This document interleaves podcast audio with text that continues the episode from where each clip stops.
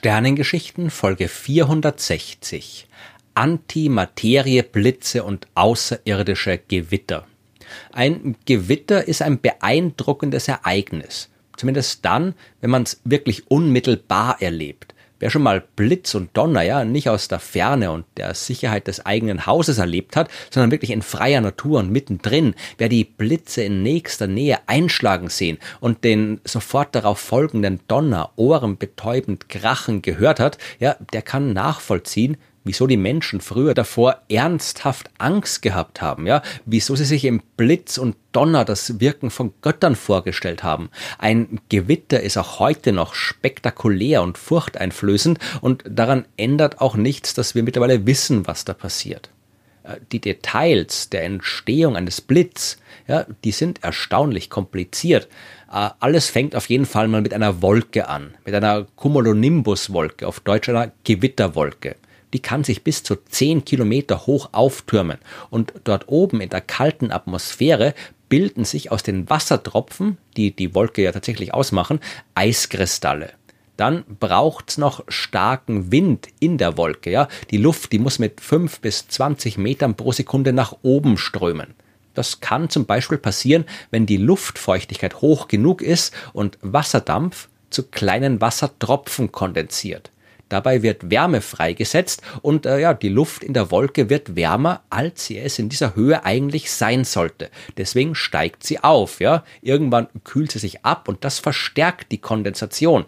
Dadurch wird noch mehr Wärme frei. Die Luft steigt noch weiter und noch schneller nach oben irgendwann hoch über dem Boden, ja, da ist es dann kalt genug, dass die Wassertropfen gefrieren. Ja, diese Eiskristalle, die entstehen, die werden immer größer, bis sie schwer genug sind, um trotz der starken Aufwinde nach unten zu fallen. Die schweren Hagelkörner, die kollidieren dabei mit den noch leichteren und nach oben strömenden Eiskristallen. Und dadurch werden sie elektrisch geladen. Ja, das ist genauso, wie wenn man ein Stück Fell an dem Luftballon reibt, der dann statisch aufgeladen ist. Durch die Reibung werden Elektronen aus den Atomhüllen der leichten Eiskristalle herausgelöst und an die größeren Hagelkörner abgegeben.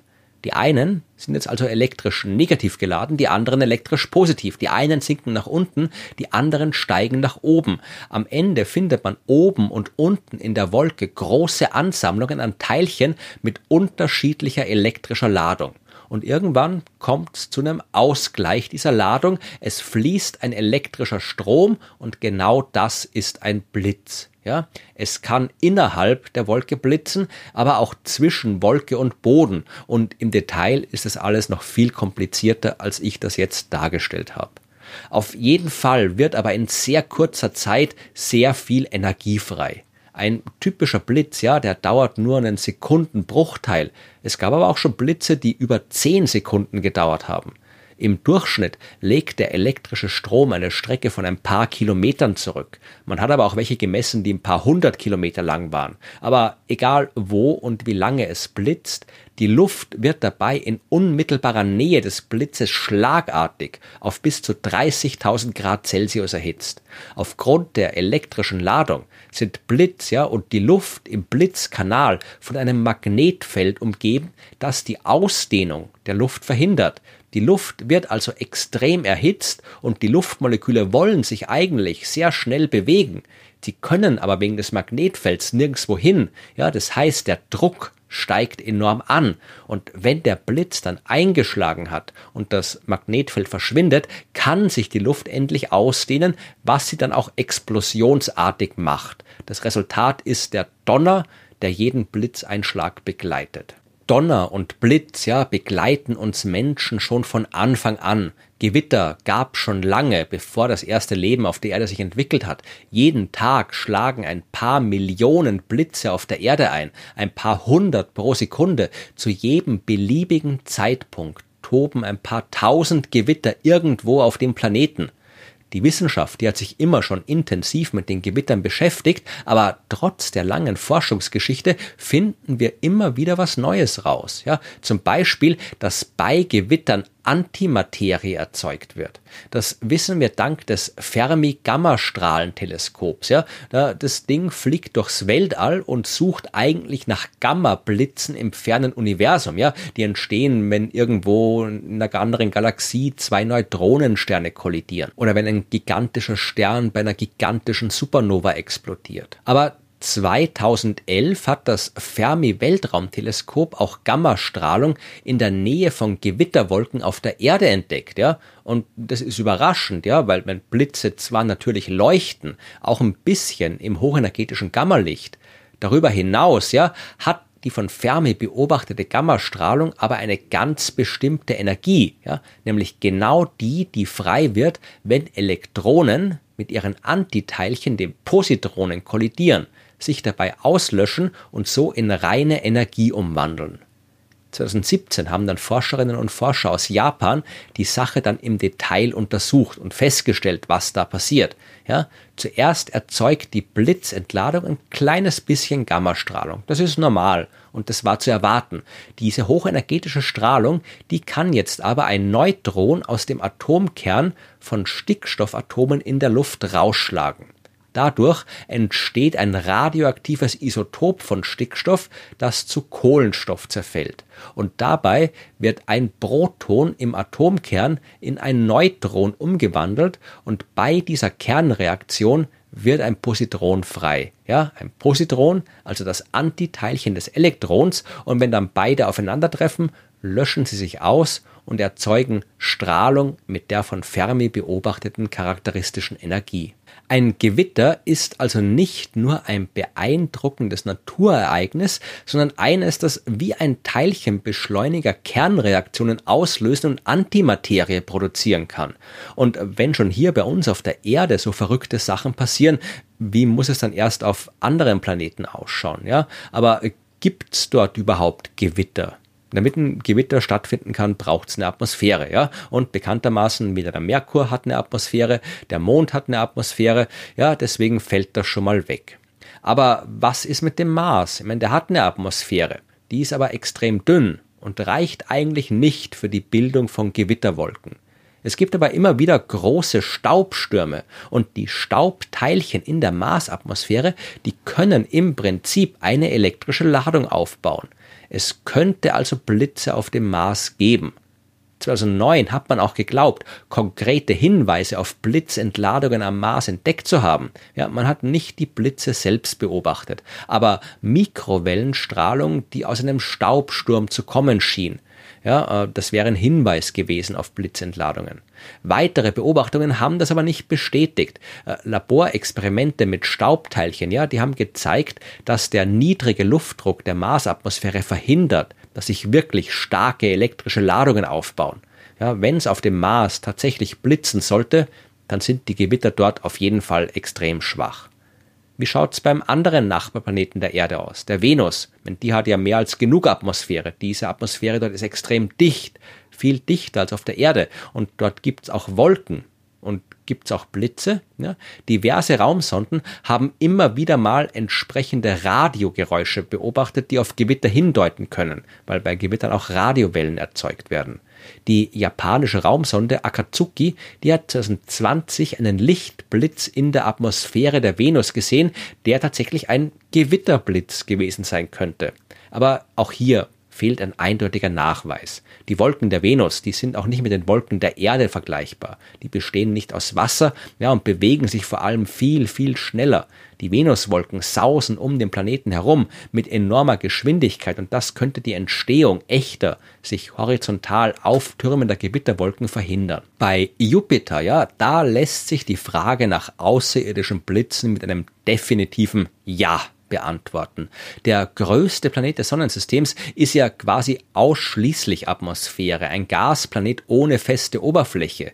Seit wir in den 1970er Jahren die Voyager-Sonden zu den Gasplaneten des äußeren Sonnensystems geschickt haben, beobachten wir auch Gewitter in der Atmosphäre des Jupiter. Das erste Mal 1979 fotografiert von Voyager 1 und seitdem immer wieder von allen möglichen Raumsonden. Die dabei frei werdenden Radiowellen, die haben aber nicht zu dem gepasst, was wir von den Blitzen auf der Erde kennen. Erst die Raumsonde Juno, die konnte im Jahr 2016 ein bisschen Licht in die Angelegenheit werfen. Ja, Juno war näher an Jupiter dran als die Raumsonden zuvor und mit den Instrumenten von Juno konnte man die Radiostrahlung der Blitze auch deutlich genauer vermessen als bei anderen Missionen. Und äh, ja, dabei hat man festgestellt, dass sich die Blitze im Prinzip schon so verhalten wie die Blitze auf der Erde. Sie finden nur ganz woanders statt. Ja, bei uns gibt's die meisten Gewitter in den Tropen, in der Nähe des Äquators, an den Polen der Erde, da blitzt es dagegen eher selten. Und auf Jupiter ist es genau umgekehrt. Der Grund dafür hat vermutlich mit der Wärmeverteilung zu tun. Die Erde, die kriegt ihre Wärme von außen, von der Sonne. Ja, und deswegen ist die Sonnenstrahlung am Äquator am stärksten, ja, an den Polen am schwächsten. Und dort, wo die meiste Wärme in der Atmosphäre sitzt, die meiste Energie, dort finden auch die meisten Gewitter statt. Jupiter ist viel weiter von der Sonne entfernt. Die Sonnenstrahlung, die spielt dort keine so große Rolle mehr. Dafür aber die aus dem Inneren des Riesenplaneten kommende Wärme, ja, oder genauer gesagt, die äußere und die innere Wärme wirken auf Jupiter ganz anders zusammen als auf der Erde. Die Sonnenstrahlung, die ist bei Jupiter natürlich schon auch am Äquator stärker als an den Polen. Und durch die von außen zugeführte Energie sind die äquatorialen Atmosphärenschichten des Jupiter stabiler die an den Polen aber nicht, ja. Und deswegen kann dort das warme Gas aus den tieferen Schichten von Jupiter leichter aufsteigen. Die Atmosphäre ist an den Polen turbulenter und Gewitterwolken können sich einfacher bilden. Die Daten von Juno zeigen, dass Gewitter insgesamt auf Jupiter so häufig sind wie auf der Erde. Auch auf dem Saturn hat man Gewitter beobachtet. Die Raumsonde Cassini, die hat dort Gewitterstürme gesehen, die monatelang gedauert haben. Auch auf Uranus, da blitzt es, ja, äh, bleibt noch der Neptun.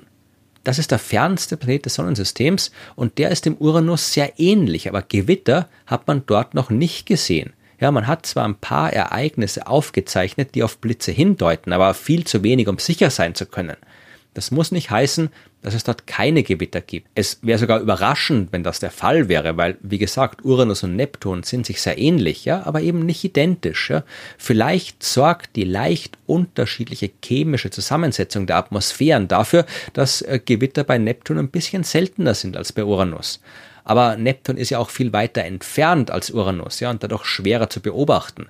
Wir müssten endlich mal Raumsonden wieder dorthin schicken, dann würden wir sicher auch die Blitze in der Atmosphäre von Neptun sehen können.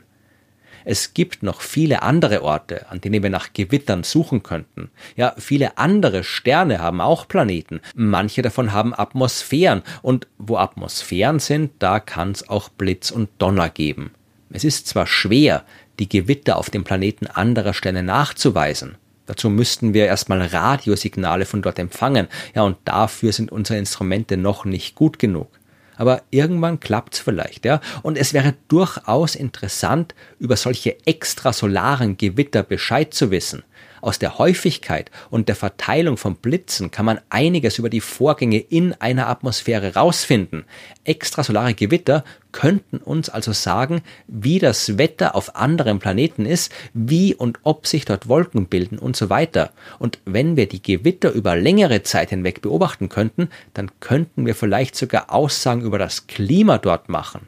Ja, und wie ich anfangs erzählt habe, Blitze können auch Kernreaktionen in der Atmosphäre auslösen. Die können Einfluss auf die chemische Zusammensetzung der Atmosphäre haben. Und äh, ganz unabhängig von den besonderen Prozessen, bei denen Antimaterie frei wird, Blitze sind Energie.